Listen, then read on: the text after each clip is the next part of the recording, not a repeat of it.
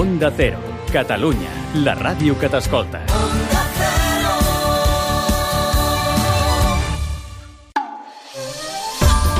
Japonshop.com t'ofereix el Made in Japan. Si vols gaudir dels autèntics sabors del Japó o descobrir les edicions limitades dels teus personatges d'anime i manga preferits, els trobaràs les 24 hores al lloc web de japonshop.com.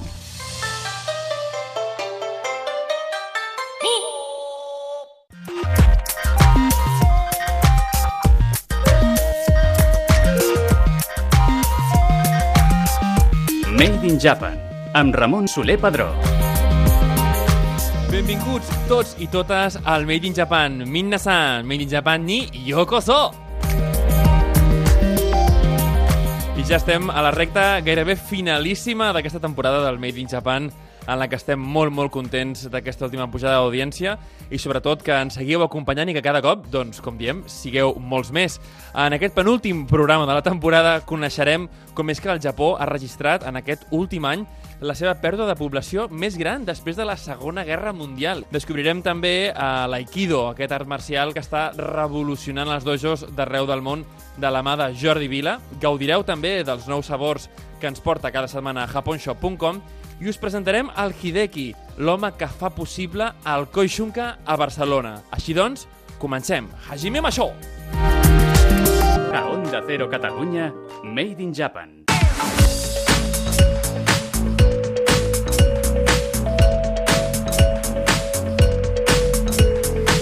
I en aquesta penúltima setmana de programa de Made in Japan volem tractar una notícia que no és que sigui de rigorosa actualitat, si bé eh, hem conegut les dades fa, fa poc, i és que el Japó va registrar el 2018 la seva major pèrdua de població en els últims 50 anys.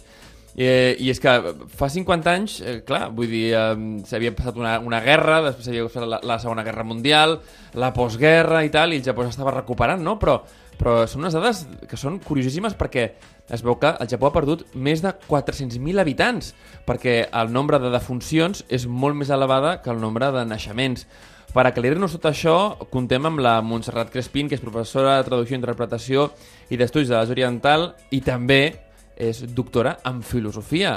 Molt benvinguda al Made in Japan, Montserrat. Hola, com estem, Ramon? Explica'ns això de com és que el Japó viu aquesta realitat i com pot fer-ne front, perquè sembla eh, impossible no? que un país es pugui aguantar així.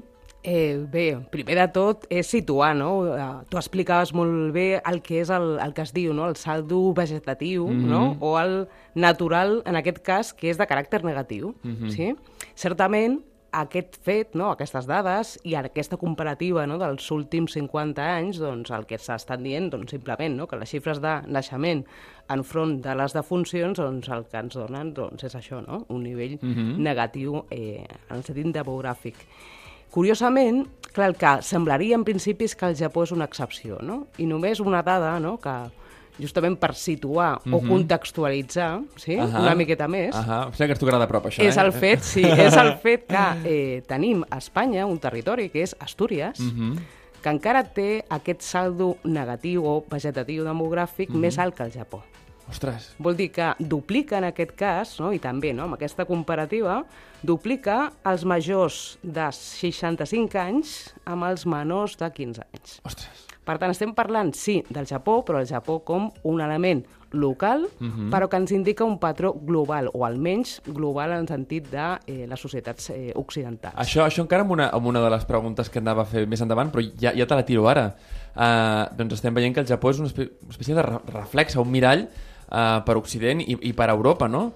Com, com s'afronta això? Perquè al final uh, el problema de les pensions que es parla a Espanya i tal, suposo que el Japó tindran el mateix problema, no? Uh, de quina manera s'a- s'afronta això i com hem d'aprendre nosaltres dels japonesos si és que estan aplicant alguna solució positiva? Jo no sé si hauríem d'aprendre o simplement mirar què s'està Ahà, fent i ahà. que ells mirin què s'està fent, per exemple, a Europa, no? Mhm. Quina és la solució en el cas japonès? Doncs és la migració. Mhm. Mm?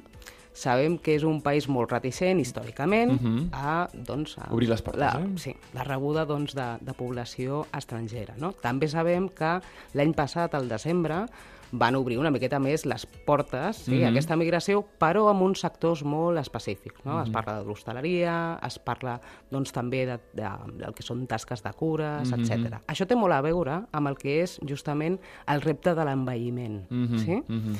Eh, podem aprendre del Japó? Doncs jo et dic que la pregunta seria que el Japó miri una mica amb una Europa no? que també està envellida i amb la qual té un nivell, per exemple, no? novament comparatiu amb Espanya, un nivell de migració molt més alt. Aquí estem parlant en els últims 10 anys doncs, d'un tant per cent que és entre el 12 i ara prop del 10% de població eh, estrangera que resideix al, al nostre país en comparació amb el Japó, que em sembla que estaven al 2%. I això és una pujada, no?, respecte eh, amb, aquestes, amb aquestes lleis. A més a més, clar, què és el que, el que a mi em sembla molt interessant, sí?, d'algunes veus, diguem, neoliberals del Japó, Mhm. que estan trobant que tant aquest repte de l'envelliment com la que és la revolució tecnològica... Mm, la robòtica, no? Correcte. Mhm. Justament al Japó ho estan veient com una oportunitat. Mhm. És a dir, es parla de la idea de la obsolescència laboral, per tant, que algun dia, molt proper, no, pròxim, en el nostre temps, gran part de les feines que fan ara, o que fem els humans, les fan els robots, l'internet de les coses, la intel·ligència artificial, etc. Com això ho lliguem amb el tema aquest d'aquest problema, eh, o aquest hivern, es diu, demogràfic? Doncs simplement el que diuen és ens falta mà d'obra, però aquesta serà, diguem, ocupada per aquestes màquines. I serà una espècie de transició natural pel que estic veient, no? És a dir, una baixa natalitat implica que la gent doncs, cada cop té feines eh, més eh, de- d'estudis universitaris, que requereixen llocs de potser direcció o de creació, de creativitat, i les feines que són potser doncs, més manuals doncs, les supleixen els robots. És aquí per on estem anant? Sí, Ahà, és molt Sí, interessant, certament. escolta. I, I això, eh, d'alguna manera, eh, és també el camí pel que anem a Europa? O Europa una mica s'està intentant, eh, almenys de moment, eh, suplir això a través de la immigració? eh, no és que ho suplim, sinó que diguem que aquí tenim ja doncs, un flux migratori doncs, Ja, ja, ja establert, no? Sí. Sí, que el Japó... Clar, perquè, escolta, tu, tu ets, eh, ets doctor en filosofia, els japonesos eh, tenen, òbviament, les seves raons diversissíssimes pel tema de la, de la immigració per, per controlar-ho, però una d'elles, que sempre t'esgrimeixen, és el tema de la cultura, és a dir, ells diuen, escolta, tu pots venir al nostre país i estar mm, eh, tan endreçat, no sé què, perquè nosaltres tenim molt, molt, molt de compte amb que tothom aprengui la mateixa cultura, tal. Això, òbviament, té les seves, les seves llums i les seves eh, foscors, no? Però eh, de quina manera eh, poden seguir amb aquesta mentalitat i alhora doncs, eh, obrir les portes a, a, a gent que, a més, pugui, pugui gaudir de l'educació japonesa i tots els beneficis, diguem, de les llums que pugui donar al Japó.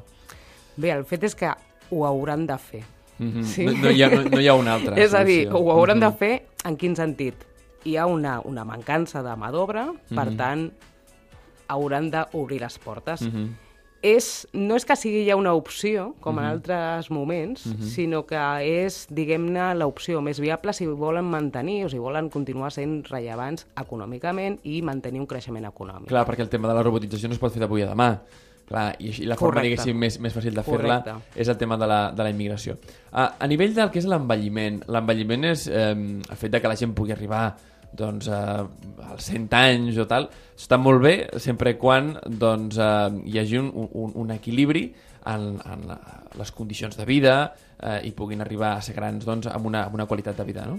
Però dins d'això el Japó és reconegut, juntament amb Espanya, un dels països més, més longeus del món, eh, té això una espècie de virtut perversa? És a dir, eh, arriba un moment que el fet de que visquem tants anys pot arribar a ser una càrrega molt pesada per la gent jove que està treballant i que ha de pagar doncs, pels nostres, eh, per, per la nostra manutenció?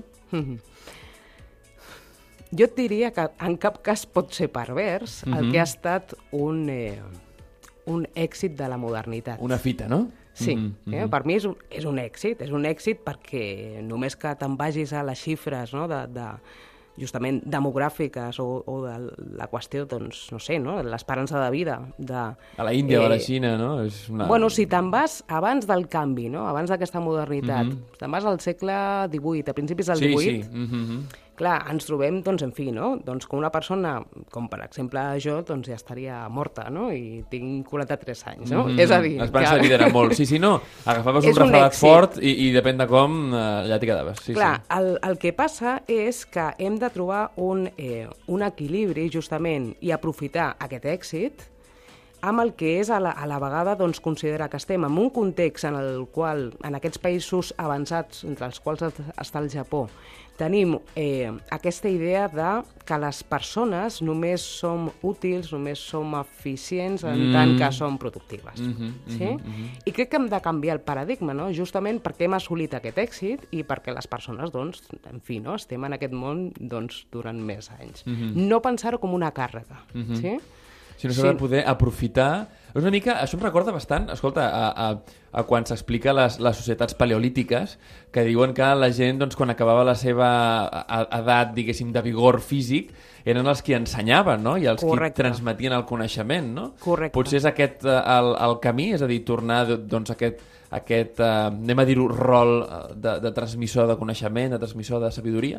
Evidentment, som les nostres sèniors, no? Mhm. les nostres persones grans i les japoneses, evidentment, també doncs, són un valor per a les nostres societats. Mhm. Per tant, si agafem el discurs de que són una càrrega, i a mi em consta, sí, que polítics Mhm. Sí, tant, no, i tant. Eh, han fet per això, mateix, seva, per no? això mateix ho deia, no? Clar. Perquè hi ha, hi ha molta gent que diu, escolta, el tema de la d'arribar tan, tan gran està molt bé, però ha arribat un moment que com mantenir... És a dir, que aquí aquest debat, vull dir, Espanya aquest debat constantment, les pensions, les pensions, les pensions, i, i això que dius tu, doncs, de, de pensar un model diferent, eh, no ho diu ningú, no? Vull dir, jo celebro que tu diguis perquè eh, és, és una idea trencadora que també ens serveix per aquí. Clar, evidentment, evidentment, per això, no? És, és una qüestió de eh, no considerar que és un problema, sinó que és una oportunitat. I que la persona, eh, encara que arribi no, al seu moment final de, eh, de la seva vida laboral, encara pot ser doncs, una persona que transmeti no només coneixements, sinó sobretot valors. Hem de potenciar eh, el que és la comunicació intergeneracional al Japó i aquí. Mm, M'agrada això.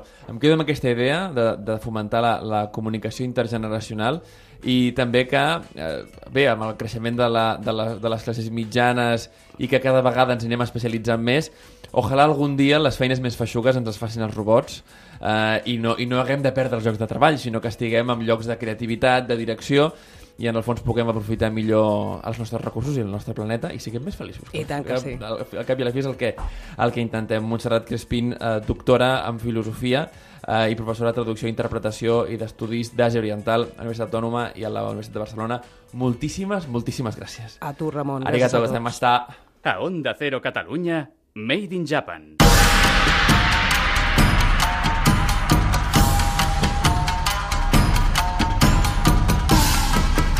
I ja la tenim aquí, la tertúlia Izakaya. Recordeu, Izakaya, el lloc en el qual els japonesos perden la vergonya. I aquesta tertúlia Izakaya, que de, de fet és que és la última de la temporada, perquè recordeu que eh, el programa que ve tenim un programa especial en el que trencarem absolutament totes les dinàmiques que hem, que hem fet servir fins ara. Ja ho veureu, ja ho veureu exactament de què es tracta, però serà un programa molt divertit.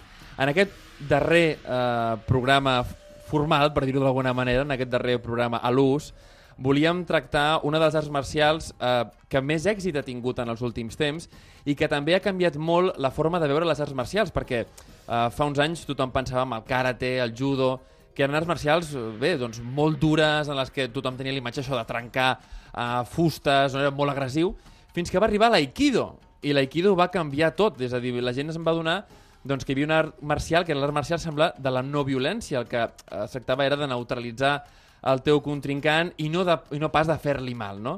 Eh, I per això volem parlar amb la persona que potser doncs, eh, més ens ha inspirat en aquest programa a conèixer a l'Aikido i és Sensei Jordi Vila Vila, eh, que a més ell és instructor d'Aikido i de Katori Shintoryu a, a, mo- a molts llocs durant tota la seva vida, però ara a l'escola Karate Club Hirota eh, de Barcelona. Molt benvingut, Jordi, com estàs? Moltes gràcies, Ramon. Molt bé, gràcies. Uh, Explica'ns um, com, què és l'Aikido, no? Perquè molta gent s'ho preguntarà, o haurà sentit, o haurà vist algun vídeo, però què és l'Aikido? Bé, l'aikido és, no és fàcil de definir, eh, és fàcil de, de traduir. Uh -huh. Podríem Mhm. dir que l'aikido és la, el camí de l'harmonia, perquè Mhm. uh -huh. és harmonia, però això no explica molt bé què és l'aikido. No? De fet, l'aikido és una, eh, una troballa d'un mateix i una harmonització no tan sols amb un mateix, sinó amb tots aquells que ens envolten i amb l'univers, el qual dona molt, Ostres, sí, sí, no? molt de joc. Eh? Sí, i com, i, com, i com comença? Perquè, clar, eh, eh, de fet, és curiós perquè moltes de les persones que, que transmeteu arts marcials o, o arts tradicionals japoneses, simplement, no? Diuen que eh, la gran cosa de, de l'art tradicional i de la repetició i de l'esforç aquest, al final és eh, el coneixement d'un mateix.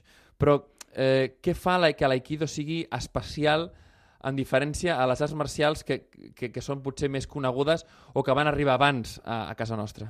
Jo penso que el que la fa especial és eh, el seu fundador, que va ser Morihei Ueshiba, que eh, sempre s'ha anomenat o sensei com a Mhm. gran sensei, i la seva evolució personal. No? El sensei era de família samurai, Uh -huh. va eh, aprendre jujutsu amb el seu mestre Takeda, que també era d'origen samurai, Sí, dels últims samurais sí, sí. d'aquella època, molt coneguda, i bueno, si veiem la seva evolució fins que va aprendre ell eh, el Daito Ryu Jujutsu fins a l'Aikido, observem que ell personal, personalment va fer una transformació interior, no?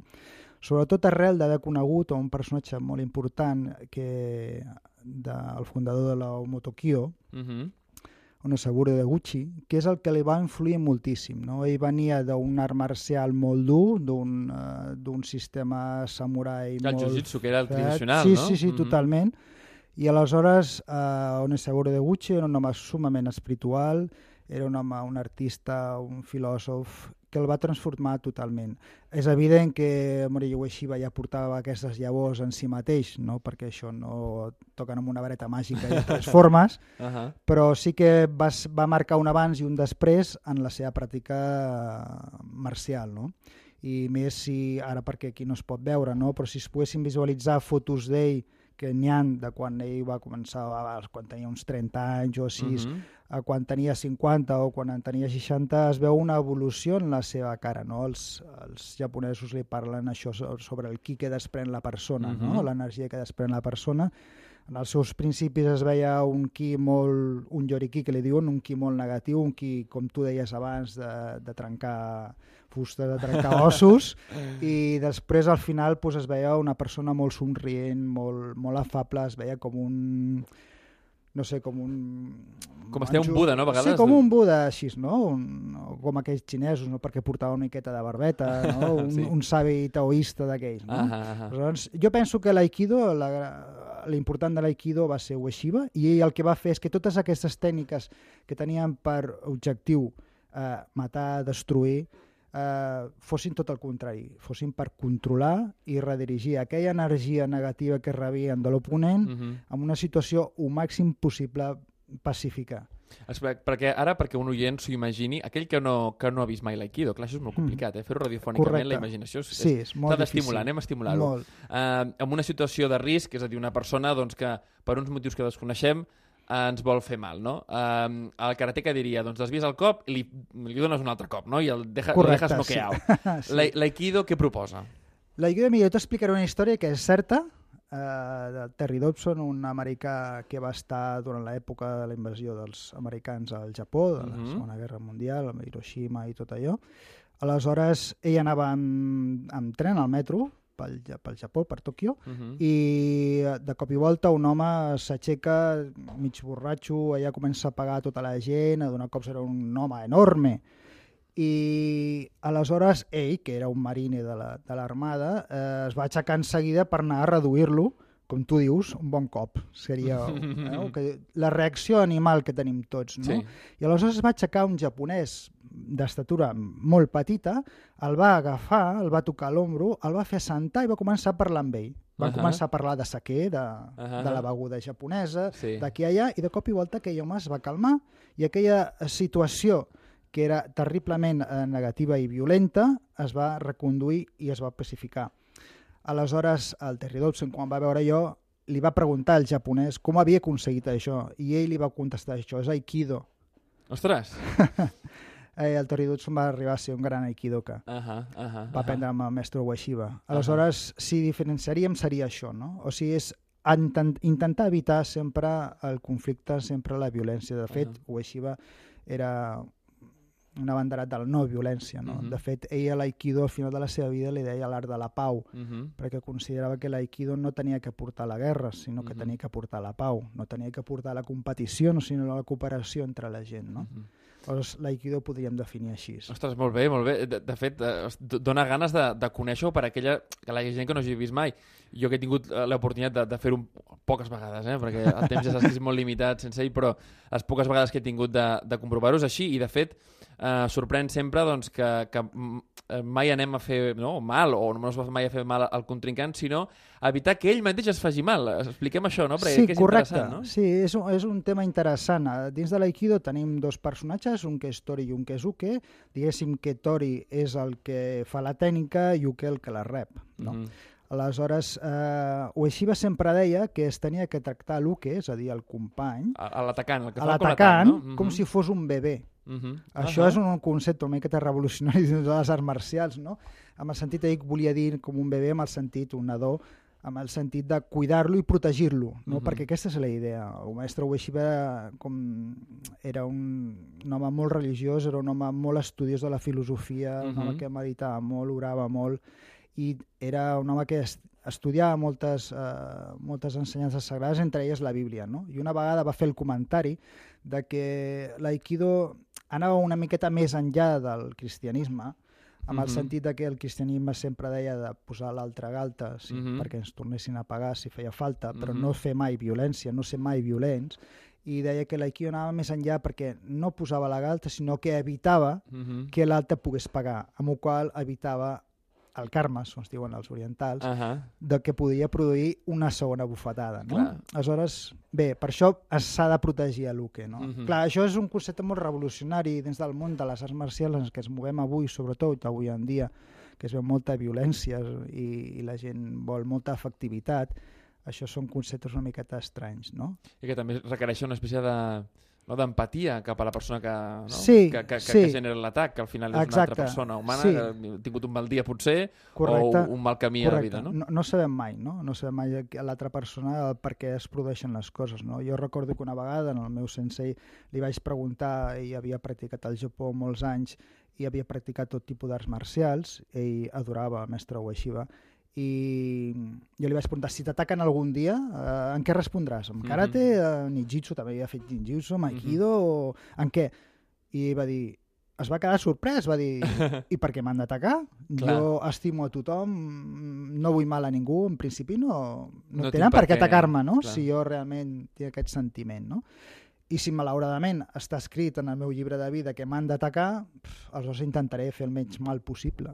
Ja. I per tant, Aikido. Escolta, has, has, fet, has fet aquesta referència uh, al teu mestre. Com vas començar tu? Com, com, com ser els teus, els teus inicis amb el món de l'Aikido? Bé, jo vaig conèixer l'Aikido de la mà de Michel Coquet. Uh Mhm. -huh. Ell va ser el meu mestre, que, com t'he dit, va estar molts anys en el Japó, va practicar molts arts marcials. I, bueno, vaig conèixer... Jo ja venia del karate, venia del karate ja de feia molts anys, i quan vaig conèixer amb ell, vaig conèixer l'Aikido, vaig conèixer el Katori... Aleshores, bueno, vaig deixar el karate, per dir d'alguna forma, Mhm. -huh. malgrat que això no es deixa mai, però, bueno, eh, i vaig dedicar-me plenament a l'Aikido i al Katori. I escolta, um, tu que tens alumnes, gent que ve a les teves classes, com veus que l'Aikido um, transforma la gent o com veus que l'ajuda? en el- Perquè, vull dir, al cap i a la fi, tothom busca una pràctica que complementi la seva vida. Uh, en aquest cas, com veus tu que complementa l'Aikido a, a la gent que tu li imparteixes classes, però en general a la gent que tu coneixes que, que practica l'Aikido? Jo penso que l'aikido pot canviar molt. Depèn també molt de la persona que ve a fer aikido, no? Si la persona que ve a fer aikido realment està, té en si mateix aquelles llavors que, que el permetin evolucionar uh. -huh. cap a un estat de no violència, pot aprendre molt. L'aikido, per exemple, es basa en uns pilars, per, uns, podríem dir els, el shiho, que és el primer pilar, és l'agraïment, Uh -huh. no? totes les tècniques que són eh, shiho no les podem visualitzar en aquí, però Uh -huh. és l'agraïment. Tenim Irimi, que és eh, anar per endavant, mm -hmm. tenim Mushiro, que és tot el que ve per darrere. Tot això s'aplica a la vida quotidiana. És a dir, eh, l'agraïment és imprescindible perquè hi hagi unes bones relacions humanes entre la gent, no? perquè no hi hagi aquesta discòrdia constant que hi ha. No? Mhm. Uh, Irimi, si tu tens un problema a la feina, amb els pares, amb la parella, pues, afrontar els problemes de cara i no de fugir dels problemes, això Mhm. és Irimi. Mhm. Ushiro, tot el que hi ha per darrere, totes aquelles coses, situacions que, que, que et succeeixen i que de cop i volta... Pues, si jo estava molt bé, de cop i volta la meva vida que estava a dalt ara està baix. Mhm. No? Tot això es veu a l'aikido i es veuen les tècniques. Aleshores, l'aikido ajuda en aquest sentit perquè tot el que es fa amb un tatami s'aplica a la vida quotidiana. Mhm. Sempre i quan aquella persona que practica estigui disposada a fer-ho i s'impliqui, el qual no sempre és fàcil. Eh, què implica, mira la redundància, la implicació? Quan, quan parles d'implicació, què vol dir això? Uh, Portar l'aikido a la resta d'esferes de la vida? Aikido és aiki i do. Si, si et fixes, totes les arts marcials modernes, Mhm. perquè l'aikido és ser un art marcial modern, judo, taekwondo, Mhm. karate, do, tots tenen un do. Do és Mhm. camí o via, en el sentit espiritual, eh? en el sentit de, de transformar... Quan diem espiritual, eh, deixem a banda la connotació que Religiosa. religiosa, religiosa, no? perquè aquí parles d'espiritualitat i molta gent es pensa que parlem de religió, no? Podem dir esp- espiritualitat, algo intern, algo de Mhm. creixement personal, no? Mhm. Aquest do, si es practica com un do, eh, sí que pot eh, ajudar a créixer la persona i això és la implicació. El do és la implicació, la constància en l'entrenament, la constància en aquells principis, en aquells valors, de portar-los a la pràctica, perquè constantment, diàriament, a cada segon i a cada minut es pots portar a la pràctica. Eh, la no violència es pot portar a la pràctica, però eh, la no violència és no violència de pensament, paraula i acció. Mhm, Podem ser mhm, no violents mhm. d'acció, però, potser millor sí ho són de pensament, No? Mhm, mhm, mhm. Val? o potser si són de paraula, no? Aquests, això són graus? Podríem dir que al cap i a la fi, més enllà de... Sabem que les arts marcials, com en moltes coses a la vida, hi ha una espècie de titulitis, no? Sí. I tothom vol tenir tantos danes de no sé quantos, o el títol aquest de tal, no? Però al final um, podríem explicar de cara als nostres oients que a mesura, de que, a mesura que es va avançant en la pràctica uh, vas adquirint una nova forma de visió no només de l'art marcial, sinó de com aquest art marcial, en el cas de l'aikido, s'aplica a la vida? Tindria que ser així. Uh, Per- malauradament i si no no, és- i sempre si no és, és per què? Explica'ns-ho. Per què? Bé, això també pot ser una opinió molt personal, no? Uh, L'aikido pot permetre's de practicar-se o bé com a jutsu, com un art Mhm. marcial, tècniques, tècniques, I ja tècniques, Mhm. i, i ja està. O bé la pots practicar seguint un do. Aleshores, si la practiques seguint un do, evidentment t'impliques, com dèiem abans, i aquests principis els apliques a la vida quotidiana i, per tant, tu com personal com a persona floreixes. Si no, et redueixes a la tècnica i a la tècnica et quedes. Pots ser un gran tècnic, pots ser un gran especialista en Aikido, però a nivell personal pots no haver florit gens. Hi ha diferents branques de l'aikido? És a dir, avui quan mirem a l'aikido és com el karate que n'hi ha no unes quantes o l'aikido n'hi ha una de sola? Com, com va això? De fet, Aikido és Aikido, així és com el karate, pots dir eh, karate Shinto-ryu, Mhm, karate Shotokan. Kikuchikai, Shotokan, Shotokai, uh, l'Aikido sol ser Aikido. El que Mhm. passa que sí que és cert que cada mestre d'Aikido té Cada la seva pròpia personalitat, no? exacte, no? i la seva personalitat fa que sigui un Aikido pues, potser més expansiu, un, esqui, un Aikido més, uh, més jutsu, un Aikido més... Bé, Mhm. cadascú té la seva personalitat i enfoca les tècniques d'una altra manera. En no? comparació amb altres, amb altres arts marcials, que això sí que doncs, eh, es parla molt, l'aikido treballa molt la- l'espiral, no? Eh, Sí. És una cosa... Eh, Comenta'ns això perquè eh, crec que forma part també de l'encant d'aquesta art marcial. Sí, uh, l'espiral és un concepte curiós perquè el trobem a l'univers i el trobem en Mhm. molts... Uh, per exemple, els dervitxes, uh, quan ballen, Mhm. ballen també en espiral, l'espiral còsmica, O sigui, la, té, té un gran significat el- uh, Mhm. Les galàxies són, són espirals, vull dir, Exacte. tot... eh, I realment uh, Ueshiba va treballar molt l'espiral, jo penso que per la seva evolució interna, no? Fins al punt, de, quan parlem això de l'espiral, la mestra Ueshiba una vegada, li, els seus alumnes, està, ella estava fent una tècnica, els japonesos solen fer la tècnica una vegada o dos com a molt i ja està. Mhm, No és com mhm. aquí a Occident, no? que necessitem veure-la repetides vegades. Aleshores li van dir als seus alumnes eh, es van quedar, que no van entendre res, i van dir, per favor, repeteixi la tècnica. El mestre Ueshiba va somriure, va dir, és impossible repetir una tècnica divina. És com si a un Rembrandt li demanessis que repetís el quadre Ja. o que un Ja. Michelangelo li, li demanessis que repetís una, una estàtua. No? Clar, ho té tan interioritzat que no... és una cosa tan, tan pura, tan prístina, que és, és, com, és un art, no? Aleshores, Mhm. sí que es converteix en art, és molt difícil de... Escolta, i, i en, en comparació, per exemple, amb, amb una disciplina que tu també practiques i que tu ensenyes, que és el Katori, no? El Katori Shintoryu. Mhm. Um, com és que hi ha, diguéssim, aquesta, aquesta diferenciació entre les línies, per el Katori que és molt més triangular, potser, no? És, uh, per, per aquelles persones que no coneguin, és un art marcial uh, samurai, antiga, que treballa totes les armes i tal, um, de l'època samurai, no? Um, però és molt més triangular, és molt més un altre tipus d'approach. Uh, com, com, primer de tot, com es fa aquesta evolució, no? Perquè també suposo que és una evolució de mentalitat, també. I després també com es combinen les dos, com, com s'ensenyen les dos, com s'aprèn de canviar d'una amb una altra, perquè clar, els moviments, quan un s'acostuma a fer uns moviments, doncs costa Sí. molt canviar amb un altre, no? Bé, uh, com tu dius, el, el Katori és un, un art marcial molt antic, té més de sis segles d'antiguitat, per tant estem parlant d'un art samurai, no? Mhm. És un, per entendre's, el Katori utilitza en els seus desplaçaments el quadrat i el triangle, en els seus Mhm. desplaçaments, mentre que l'Aikido incorpora el cercle i sobretot eh, l'espiral que comentàvem abans. No, no hi ha dificultat en, en canviar d'un altre, d'un amb altre. Són tècniques diferents i, per tant, quan les practiques eh, no sol ser difícil si ho tens integrat. En quant al que és a la filosofia de les dues arts marcials, s'hi apropen bastant, tot i que van ser Mhm. sis segles enrere, perquè el seu fundador del Katori, ja en la seva època, eh, deia que no permetia els, els duels entre, Mhm. i que el, el seu Katori tenia que servir, les seves tècniques tenien que ser, servir per defendre els pobres, per defendre les viudes, per defendre, mai per atacar. Mhm. Però si estem parlant de sis segles enrere, en l'època medieval japonesa, Sí, que això era cap realment, pugui, eh? Mhm. realment eh, era revolucionari, no? Aleshores també hi havia aquest sentiment.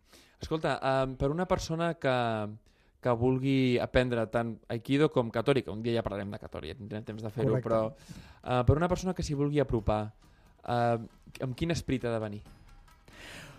Ah, doncs amb l'esperit de- obert, Mhm. com diuen els taoistes, no? Buides la teva tassa de te i deixes que te l'omplin, Ahà, perquè si la tens plena no podràs aprendre res. ahà. Doncs escolta, ens quedem, ens quedem amb això, que hem d'anar amb la tassa buida per omplir-la de coses tan interessants com l'agraïment a l'Irimi i a l'Ushiro, eh, que són coses que al final ens trobem a la vida i són uns conceptes que t'agraïm des d'aquí, Jordi, Jordi Vila, eh, que és instructor de- d'Aikido i, de, i de Katori al Karate Club Hirota, que ens hagis pogut explicar i ens hagis descobert a l'últim programa eh, a l'uso, diguéssim, del Made in Japan. Moltíssimes gràcies, Jordi. Moltíssimes gràcies a Arigato gozaimashita.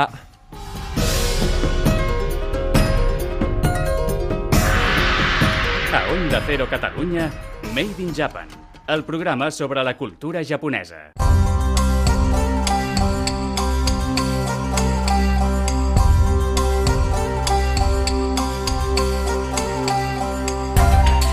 Uh, I en aquest últim programa, diguéssim, no? com estàvem dient ara, normal fins al programa especial de la setmana que ve, tenim... Bé, eh, abans de començar, el Raúl Carda de Japón Shop s'ha alinat la olla completament i ens ha portat un pack enorme, que no sé si donarà temps a fer-lo tot o no, però realment eh, s'ha passat. Oye, Raúl, ¿qué te ha pasado? Que nos has traído un Pues, pack tan Ramón, enorme. Que estoy en modo playa, yo creo Está- ya. Has dicho, oye, por si... Pero a ver, Raúl, que yo aún no estoy de vacaciones, hombre, que no estamos de vacaciones aún aquí. No, pero ya estamos todos con el modo, ¿no? Un sí, poquito. oye, sí, sí, ya, ya- ya hay ganas de coger playa. ¿Y esto qué, qué, qué me has traído? ¿Un pack para irme a la playa o qué? Un pack para irte a la playa, para irte a la montaña, para pasarte la tarde en el parque. Me, mola, ciudad, o sea, me lo ¿no? guardo para el fin de, ¿no? Yo lo tengo, Claro. ¿vale? Lo repartimos entre la gente del equipo para el fin de. Vale, me parece bien. Eso es. Me parece bien. Además, oye... Eh... El Holidays Pack. Holidays Pack, me mola. Oye, está la Pepsi Blue, que Sí. la Pepsi Blue es, es, o sea, yo la he visto un montón anunciada eh, en Instagram eh, y entiendo que es un fenómeno, ¿no? Eh, sí, sí, sí, es un fenómeno. Es además, es como un sabor misterioso. No te indican el sabor que es, lo tienes que adivinar tú. ¿En serio? Entonces, aparte de, sí, aparte de que la bebida es completamente azul, que es muy llamativa, Ajá. eh, el sabor mm, no está especificado. Entonces, es como una mezcla entre bayas del bosque, cítricos, cola y bebida isotónica. Jolín, qué bueno, ahí. ¿no? sí, es un poquito ahí una mezcla y fórmula secreta también. Vale, pues, pero, pero El además... sabor misterioso, tiene- podríamos vale. llamarlo así. Ok, ok, tiene, o sea, eh, me apetece esto y lo veo mucho eh, de playa, porque cuando uno la- Sí. eh, eh, en la playa, al final, eh, el, el agua del mar y tal, apetece algo sabroso, ¿sabes? Pero que también sea hidratante, ¿no? Y esto tiene bastante la pinta de que será así. Sí, eh, porque mm, ya te digo que tiene ese toque a, a bayas del bosque y como bebida isotónica. Vale. Digamos que es una mezcla entre cola, Aquarius. Oh, qué bueno. bebida- sí, un Vale, vale, vale, vale, vale. Playa o Ostras. piscina, ¿eh? Porque el colorcito está azul. No, es verdad. O sea, yo, yo- yo- pero yo, yo O a mí resort siempre Caribe relaciono, ¿sabes? El tema de estos refrescos con sabores guays, lo relaciono siempre a, a la sed que me da el mar. O sea, no sé si te pasa a ti también, que la piscina Sí, muchas sí. veces da menos sed que el, que el agua de mar. El agua Sí, de mar da mar muchísima sed. y, y soy capaz de verme una lata de refresco de un trago. ¿Verdad? Sí, Sí, que pasa, sí, pasa, sí. pasa muchísimo. Oye, también me has traído un montón de, de snacks. Tengo aquí los Victoriakis horneados de matcha y crema de azuki. Esto tiene que estar Sí, buenísimo. Son dorayakis, además son grandes, cada uno de ellos es como una palma de, de la mano, son enormes, Uh. son tres, son japoneses eh, de una marca que los, co- los elabora de una manera bastante tradicional Ajá. eh, y son muy generosos tanto en el relleno como en la masa. Y estos son con un relleno de, de dulce de azúcar, ya sabes que el azúcar es como la judía roja, Sí.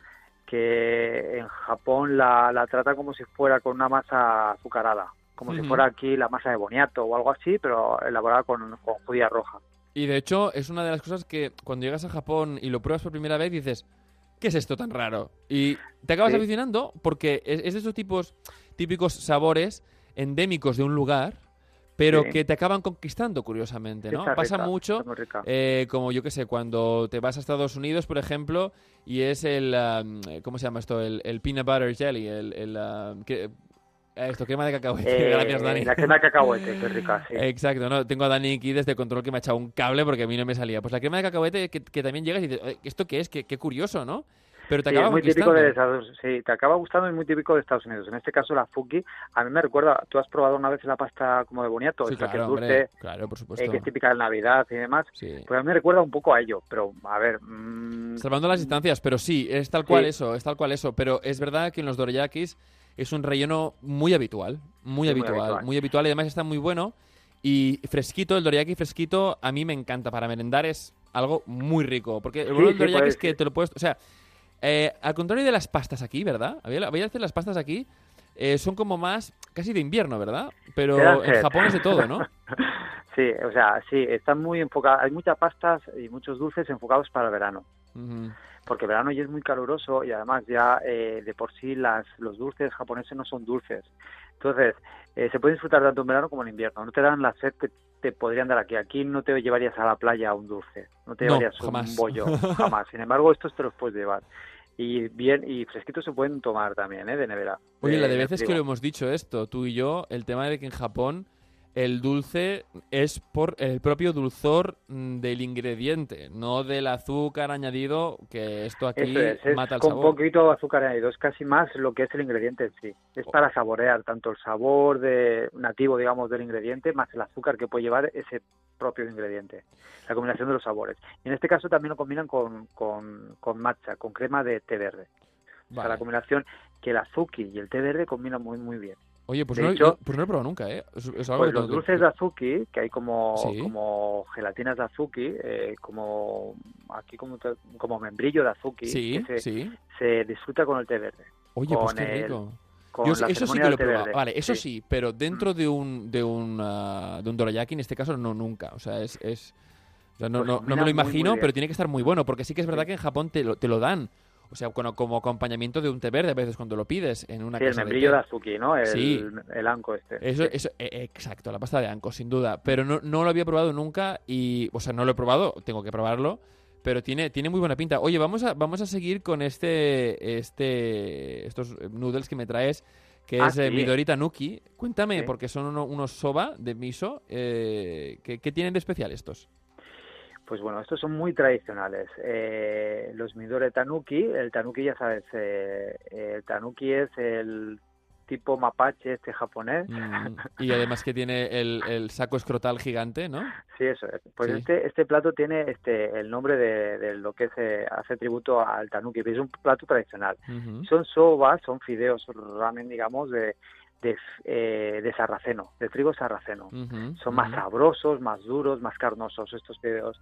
Y aparte aquí eh, se combina, bueno, con mucho dasinomoto, o sea, caldo de bonito, con pollo miso, y, eh, y luego lleva como una como tempura. Ajá, Todo ajá. esto es instantáneo, para que lo- la audiencia lo sepa. Es un bol de instantáneo, pero lleva como una torta elaborada con la masa que se elabora la tempura. Oh, está vale, vale, deshidratado, vale, es vale, una torta vale. grande. Todo Vale, está deshidratado. Y dentro de esta torta lleva toppings. Toppings de jengibre, de guisantes, Oh, qué bueno. de, de verduras en general, sí. Vale, o sea, estos son como- los más tradicionales, ¿no? Para, para entendernos, porque... Sí, esto es súper tradicional. Vale, Este, eh, además, está inspirado en un plato tradicional eh, de la gastronomía japonesa, pero aparte, este, esta marca lleva haciendo esta receta como 50 años Vale. y es muy conocido. por Sí que es verdad verde. que este bol verde yo lo he visto en, en supermercados en Japón. Sí, sí, no, Sí, sí, o sea, sí. del todo te digo que sí.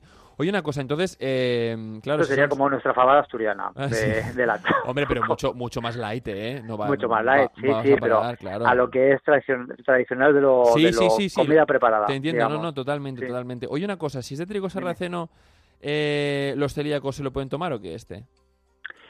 Pues no. Vale, vale, porque No. por lo que sea lo, lo lleva, pero sí que es verdad Sí.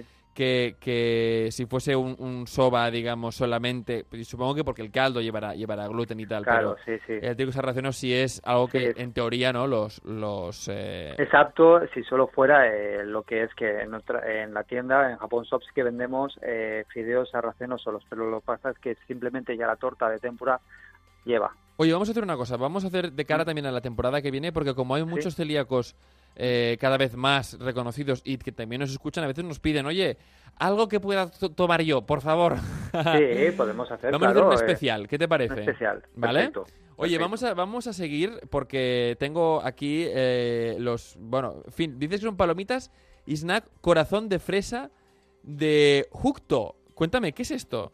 Esto es, eh, a ver, está inspirado, bueno, es... Popcorn es un snack y además es, eh, decorado con, con personajes de anime y tal, o sea... Sí, son de Pre- Precure, que es un es un anime, un manga de Magic Girls, de Sí, tipo sí, de- de, Madoka. de chicas mágicas, ¿no? sí, chicas mágicas. Ajá. Es muy popular. Es un shoujo, esto- ¿no? Entiendo. Sí. es de Bandai. Esto es, eh, pues son palomitas de maíz, pero aparte está combinado con un snack con forma de corazón Ajá.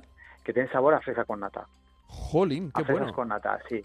Entonces, eh, mm, lo combinan todo, es como palomitas con el snack. Entonces tú cuando vas a coger, combinas tanto la palomita como el snack y está muy rico porque, claro, lo que es la palomita ni es salada ni es dulce, es tal cual el sabor de la palomita ajá. y el snack es fresas con nata directamente, con forma de corazón. Oye, vamos, vamos, creo que es el último ya, ¿no? Porque tenemos las trufas de chocolate blanco y Ramón y recubiertas con virutas de Ramón y también. Sí, fal- nos faltaría, creo, eh, no sé, los petisús de melón pan. Ah, es, ¿o no? es verdad, es verdad. Es que a ver, a ver, es que me has traído la bolsa entera del picnic. Sí, sí, la bolsa entera. Venga, vamos a seguir. Pues entonces, cuéntame, Las cuéntame. ¿qué trufas de chocolate blanco Ramune, esto eh, lo lanzaron este año y es, es unas trufas, es bastante original, porque son como unas trufas de color azul, de chocolate blanco. El envase, el envase, perdón, el embalse. El envase mola muchísimo. Es muy galáctico, ¿verdad? Es muy Sí, Sailor Moon también, así. azul, mola mucho, sí, sí.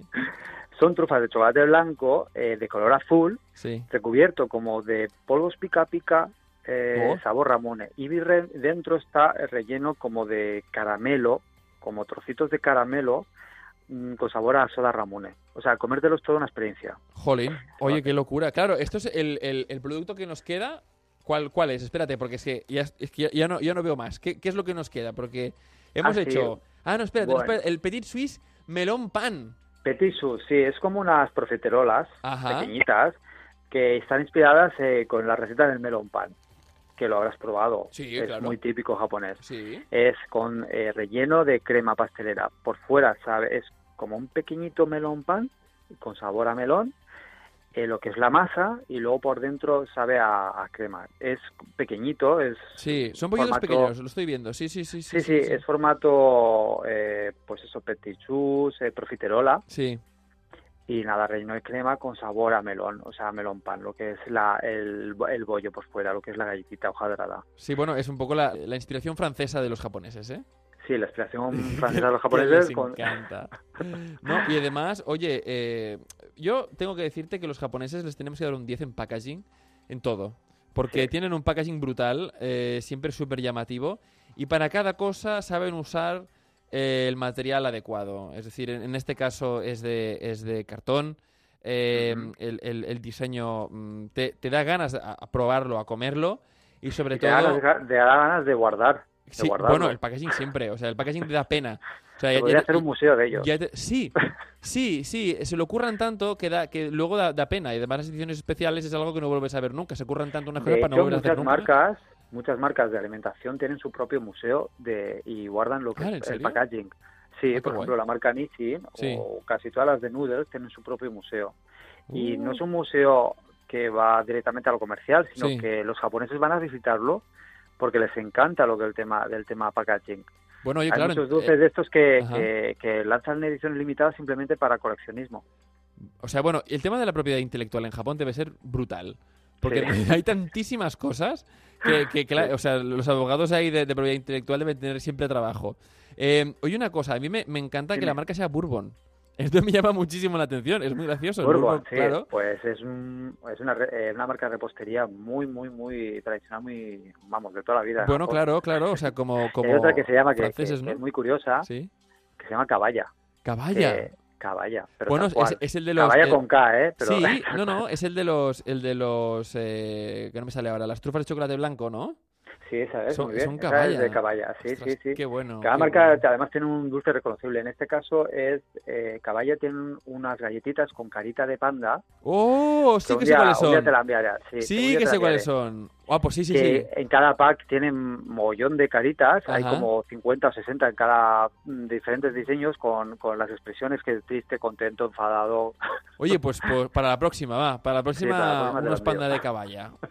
Quedamos así. Oye, Raúl, caballo, qué dime. locura, qué locura lo que nos has traído. Es el pack, Ah, el, el que- que Ultimate guste. Pack, que dirían en inglés. Sí.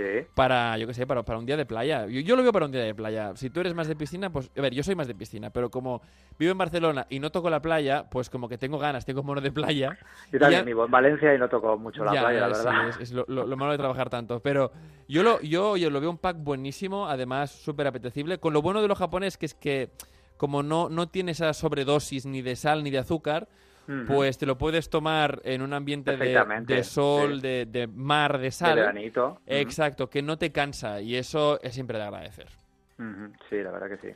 Bueno, pues Raúl Carda desde japonshop.com, muchísimas gracias por darnos siempre esas buenísimas sorpresas que nos alegran además la tripa, que eso siempre es de agradecer.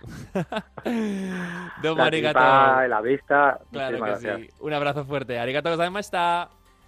Sayonara.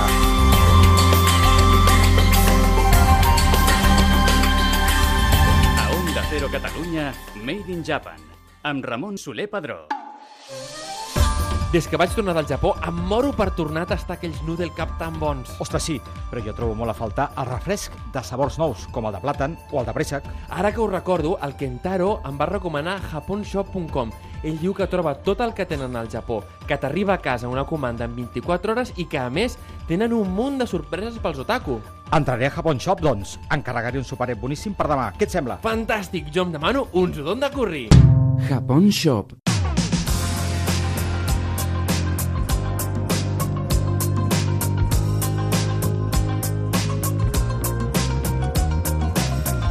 I ja la tenim aquí, la nostra secció d'emprenedoria japonesa i la última d'aquesta temporada, la última. I ho fem, per, ho fem deixant absolutament tot perquè tenim amb nosaltres a una de les estrelles de la cuina japonesa a Barcelona i és que crec que no hi ha absolutament ningú, no, no a Barcelona no, sinó a Espanya, que no coneixi el Koi Shunka. El Koi Shunka, un dels restaurants japonesos més famosos d'Espanya. I tenim la grandíssima sort de comptar amb el Hideki Matsuhisa, que és eh, el cor, l'ànima d'aquest restaurant i de tots aquells que han sorgit eh, més tard. ¿Qué tal? ¿Cómo estás? Muy bien. Cuéntame, porque antes de, antes de empezar me decías que lo más importante eh, que tú estás viendo con tus treinta y pico años de experiencia es que cuando pasaban 10 años decías, ahora ya eh, voy a ser más un maestro. Y cuando han pasado 20, cada vez ves más lejos el ser un maestro de la cocina, ¿no? Sí, bueno, yo lo veo así, ¿no? Cada vez, ¿sabes? Eh, con, bueno, con los letras igual desti- eh, destino, ¿no? O sea, Sí. lo que objetivo es conseguir cada vez más lejos, más gana, ¿no? O sea, pues, tal vez, ¿sabes? Difícil de conseguir, pero más como más tener más sueño. Ajá, tienes más ambición, más Ambición. ganas. Ah, ya está. Oye, ¿qué te, qué te enseñaron tus maestros de la cocina? A ver, mi maestro es que siempre habrá, ¿no? O sea, hacer cosas, eh, elementos, bueno, trabajo más sencillas Ajá. para empezar. Sí. Pero al principio parece castigado, ¿sabes? O sea, Oh. y no entendía nada de lo que está haciendo, pero después de pasar 10 años, Ajá. cada vez descubriendo las cosas que estaba haciendo, Ujú. y, y ahora entonces yo estoy haciendo mi proyecto último momento con ah, mi equipo. Sí. Bueno, están, están cocineros de españoles, japonés, chinos, eh, Sudamérica, y, o sea, De todo el mundo. todo el mundo está en mi cocina, ¿no? Ajá. Eso es lo que yo estoy haciendo para cómo va a ser el futuro como cocinero, o sea, buen maestro de cocinero, ¿no? ¿Cómo, ¿Cómo ves a la juventud que cocina? ¿Cómo la ves? Uf, cuesta, ¿eh? ¿Cuesta? Porque realmente, ¿no? Eh, hoy en día, eh, con muchas cosas, tema de tecnología, Ajá. tan fácil de conseguir de información, Ujú. Gente no, cono- no quieren conocerlas como de manual, como La técnica de paso a paso aprender las cosas. día a día, ¿no? O sea, crecimiento, o sea, cada día sabes un sol y lo va, se pone, ¿no? Claro, ¿Qué significa? O sea, aprender un día, tiene que esperar el siguiente día. claro, Ginar 365, un año, ¿no? claro. Y 10 años son 3.650 días, ¿no? Claro, muchísimo. Y mucha gente falta de paciencia de, para entender las cosas, pero yo, como tenido hoy un día en Barcelona, Ujú. o sea, como he traído la cultura, y mi cultura también ha vuelto ahora en Japón también. Ajá. Pero claro, a ver, mucha gente que me está hablando a mí eh, conseguido un éxito. Bueno, sí, de mucha parte es verdad que sí, gracias Shunka, Koi Shunka, Koi Sí, sí, sí, sí, Varias partes, ¿no? Pero al final, no, yo no, no. Mi equipo, bueno, palabra un poco fuerte, pero cojones, o sea, sacando Sí. cojones. Sí. Y ellos que están luchando con la faena en cocina. Claro, son los que luchan Sí. cada día. Entonces, estaba eh, con el nivel, por eso yo he conseguido hoy un día de mi negocio, o sea... Claro, claro, gracias a la gente, a la gente con la que con la que trabajas y que también hasta están aprendiendo de ti. Toda esta gente está aprendiendo de ti. Sí, sí. A- al fin y al cabo, oye, eh, ¿tú qué metas tienes eh, ahora mismo para Shunka, para Koi Shunka, para Magic de todos estos proyectos tuyos? ¿Dónde van? Eh, meta, o sea que yo ahora tengo más 46 años, ¿no? O sea que... Eres muy joven, hombre. Sí, más Claro. joven, pero ¿sabes lo que? Mi cocina están alrededor de 20 y pico años de cocineros, Wow. ¿vale? Edad.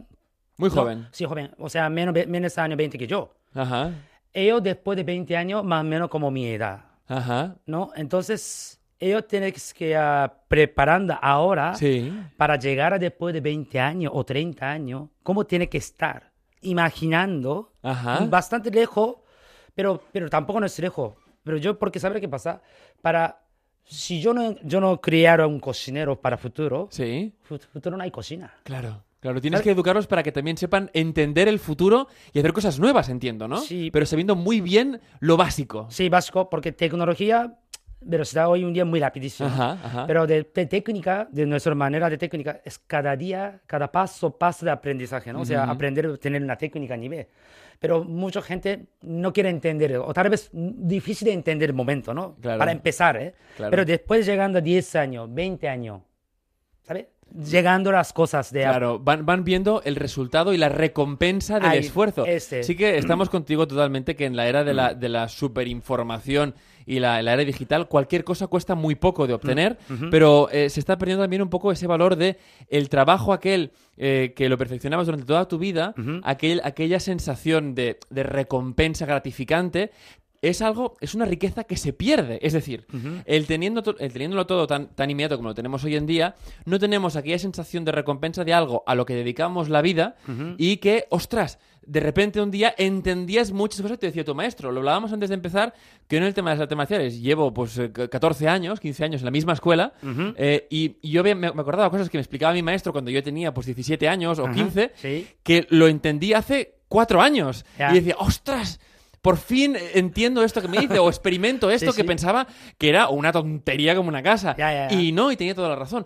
También, oye, quiero que nos expliques por qué dentro del, del mundo de la cultura japonesa seguís también este, estos rituales de entrenar el alma de la persona día a día, porque al final entrenáis el alma, es esto también. Ya, ¿no? ya, bueno, sí, porque... A ver, este tema verdad es un poco tal vez explicar un poco complicado, pero porque si no tocaremos Ujú. o si no estaremos en esta misma situación como día a día, Claro, se puede es difícil explicarlo, ¿no? explica- por- bueno, tal vez puede ser más sencillo, ¿no? Porque nadie no puede ser el mismo día, mismo condición. Ajá, ajá, ajá. ¿Sabe? Alguien detrás, poco vigilando, parece hoy esta cara un poco triste, ¿no? ¿Qué pasa? Mm, mm. Entonces, esa persona que no se entera nada, ¿por qué? Yo no estoy triste nada. No, no, ayer más alegría, hoy Sí. un poco más tono más bajado, ¿no? ¿Qué ha pasado?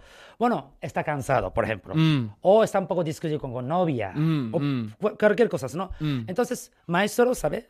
Se vigila. El maestro lo ve. Siempre. Un buen sensei, ¿no? Un buen Sí, sensei sí, siempre ve esto. Yo me acuerdo, oye, mi, mi sensei, por ejemplo, en Katori siempre... Ya. El otro día tuve un mal día, ¿no? Y me vino y me dijo, hoy te veo triste. Y digo, no, estoy bien. Y ya sabía que no. Pero es verdad, esto, un buen... Esto es un buen sensei, pero también un buen jefe, ¿no? Un buen jefe de cocina. Es alguien que, que conoce bien a su equipo Ya. y que sabe, ¿no? Cada día cómo funciona. Sí, por eso sí, al final, ¿sabe? Es que humanos, o sea, persona, Mm. cómo crece, ¿no? Mm. O sea, diamante, cómo puede ser brillante, ¿no? Oh, qué bueno. Con diamante, ¿no? O sea Oye, que- me alegro que hayas venido el último día de la temporada porque está siendo de las mejores entrevistas que hemos hecho. No, no, en serio, en todo el programa. Oye, y cuéntame, eh, tu experiencia personal, ¿cómo llegaste a, a- a Barcelona y cómo llegaste a Barcelona decidiendo hacer tu propio proyecto de cocina? Bueno, a ver, eh, yo no he venido aquí, ¿verdad? Precisamente. Estaba mi hermana Ajá. aquí por estudiante de como aprender la cultura Mm. española de arte y todo, ¿no? Cultura. Entonces estaba llevando, desde mi hermana en 97 llegó, Ujú. estaba informando a mí durante, yo estaba a Japón, y Ujú. aquí, aquí hay una cultura, hostia, buenísima. ¿De, de dónde, de dónde sois de Japón? ¿De dónde? En Aichi, provincia Aichi. Aichi, sí. Ah, vale, fantástico. En- entonces me lo comentó, bueno, yo también mi casa tenía de restaurante japonés en Ajá, Japón, ¿vale? ajá. Entonces mi, mi hermana también sabía las cosas, productos de materia prima, ¿no? Ajá. Me lo comentó, había buenos productos, culturas, Ajá. entonces tenía que visitar un día, ¿no? Entonces luego venido aquí, llegué, eh, entonces, bueno, miré todos los productos y la- luego de la cultura, persona, pero sobre todo a mi persona, ¿Sí? primero me cae muy bien porque parece que tiene cara muy alegría, ¿no? Como... no, Oye, ¿verdad? tú, te tengo que decirte una cosa. Tú, por ser, para ser de Aichi, pareces mucho más de Okinawa. Un tío muy divertido, ¿no? No, no, no, no, verdad es que cuando llegué aquí, mirando mucha gente en la calle, ¿no? Todo el mundo está así con una cara sonrisa. Ajá, oye, qué y, bueno. y una toma, una trago de alcohol, ya Ay, feliz. eh, feliz. es que ah, hace 22 años, año 97, ¿no? Ajá. No va, no va a hablar bien de canción. Hoy tampoco, tampoco no mucho, pero... Oye, mira, ahora ¿sabe? sí. Pero lo que sabe, donde más eh, miraba, los ojos. Sí. Sí, siempre los ojos siempre hablan de la verdad. Sí.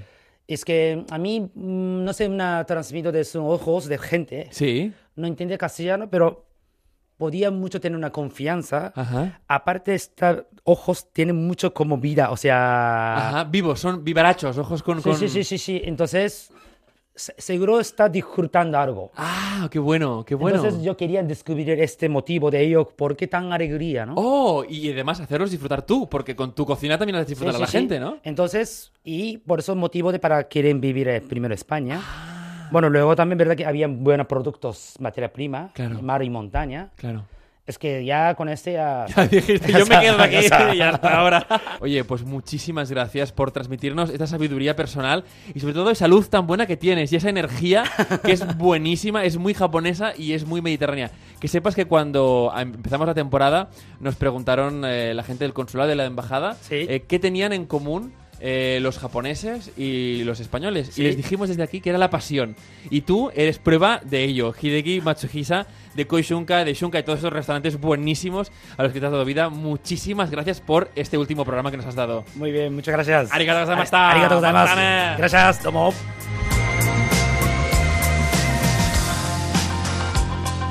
A Onda Cero Catalunya, Made in Japan.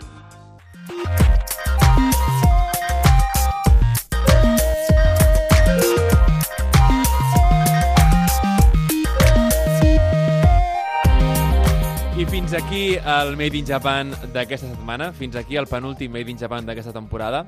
Recordeu que la setmana que ve tindrem un programa especial i ara ve quan us expliquem per què serà especial. Convidarem a les persones que han participat més activament amb el nostre programa i les sotmetrem amb un concurs bastant especial i divertit de totes aquelles curiositats que hem explicat en el programa. Farem dos equips i el guanyador s'emportarà un lot de productes de Japon Shop i el perdedor també. Vull dir que aquí guanyarà tothom al cap i a la fi. Uh, espero que hagueu gaudit moltíssim d'aquest uh, darrer programa a l'ús del Made in Japan i m'agradaria que ens quedéssim amb els conceptes tan interessants que ens han transmès tant uh, el Jordi Vila com el Hideki de Koishunka, en el que en l'aprenentatge de qualsevol art japonès, l'important al final és descobrir-se a un mateix i que si un vol seguir un camí, una via, acabarà per fer-ho, sens dubte. Em quedo amb aquests tres conceptes de l'Aikido, l'agraïment, l'irimi i l'ushiro, sense els quals no podem afrontar la vida d'una forma assertiva i positiva. Així doncs, espero trobar-vos a tots la setmana vinent aquí, a la Casa de la Cultura Japonesa d'Onda Cero, al Made in Japan. Arigato! Japonshop.com t'ha ofert el Made in Japan. Si vols gaudir dels autèntics sabors del Japó i descobrir les edicions limitades dels teus personatges d'anime i manga preferits, els trobaràs les 24 hores al lloc web de japonshop.com. Onda Cero Catalunya.